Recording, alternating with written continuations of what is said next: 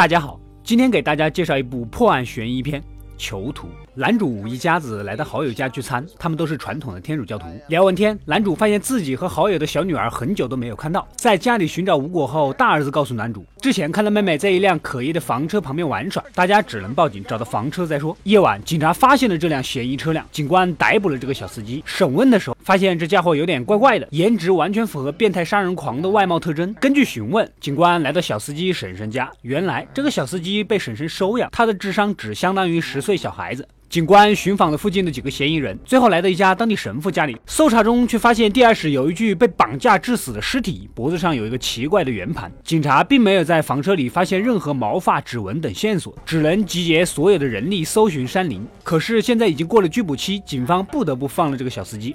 男主得知消息，赶紧冲过来狠揍了这个小司机。男主告诉警察，在靠近小司机的时候，他小声的说了一句。他们直到我离开才哭。这个小司机百分百是罪犯。警官再次来到婶婶家问话，小司机否认了之前的说法，这让调查再次陷入了困局。男主看到自己崩溃的妻子，夜晚开车来到小司机家守株待兔。小司机正巧出来遛狗，突然小司机看到四下无人，很残忍的将小狗吊了起来。边走边哼男主只教过自己女儿的歌曲，这下男主内心无比的确定，将小司机绑架到自己废弃的老房子关了起来，并且开始暴力逼问小司机。脑子非常迷糊，男主和好友根本得不到任何线索。另一边，警官调取了二十多年前同样发生的儿童丢失系列案。在审问神父的时候，神父说他不得已才杀了这个人。这个人自称自己已经杀了十六个孩子，他的目的就是向上帝宣战。夜晚，许多邻居来到黑人好友家祈福，警官发现一个男子鬼鬼祟祟的，就在追逐中让他给跑掉了。根据画像和新闻广播，很快一家童装店店员告诉警官，这个人经常来买不同尺寸的童装。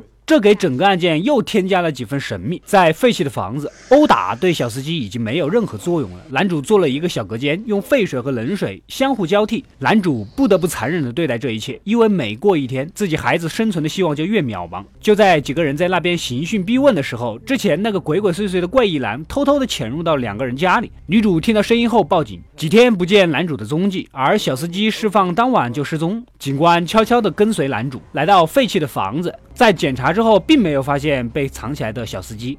此时，童装店店员那里来了消息。根据线索，警官找到了怪异男的家里。这个怪异男没有孩子，却经常买不同尺寸的童装。警察果断地逮捕了这个怪异男。检查房子，发现好几个带有气孔的黑色大箱子，里面竟然是蛇，还有沾满血迹的童装。最后一个箱子放着一叠笔记，上面写着：“完成所有迷宫就能回家。”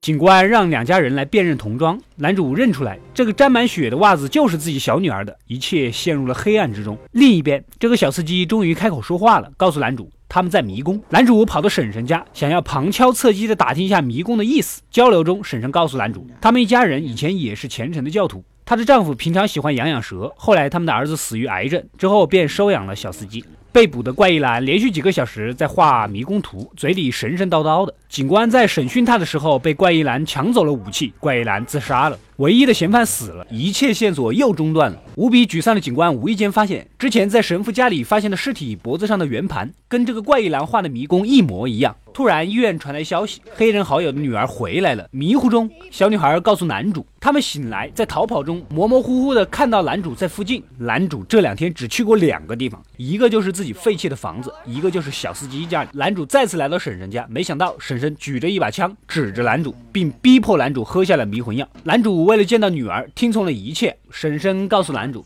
自从他们失去儿子之后，便开始报复性的绑架、杀害其他孩子。他们就是要向上帝宣战。小司机其实什么都不懂，只是看护孩子，其他的行为都是这个老妇人干的。老妇人给男主腿上来了一枪，将男主扔进了洞里，并盖上了井盖。男主在黑暗中并没有找到自己的女儿，却看到了自己给女儿买的口哨。这个时候。警官也来到了老妇人家里，看到了老妇人丈夫的照片，竟然脖子上挂着这个迷宫的图案。不用说了，这个丈夫死后这么多年，还经常发生小孩失踪案，老妇人是脱不了关系的。此时，老妇人正在给小女孩注射毒针，警官关键时刻一枪打死了这个罪恶的老妇人，挽救了男主小女儿的生命。夜晚，警察在老妇人家搜索不到有用的证据，准备收班回家。警官随处走走。隐约间听到寒风中传来口哨的声音。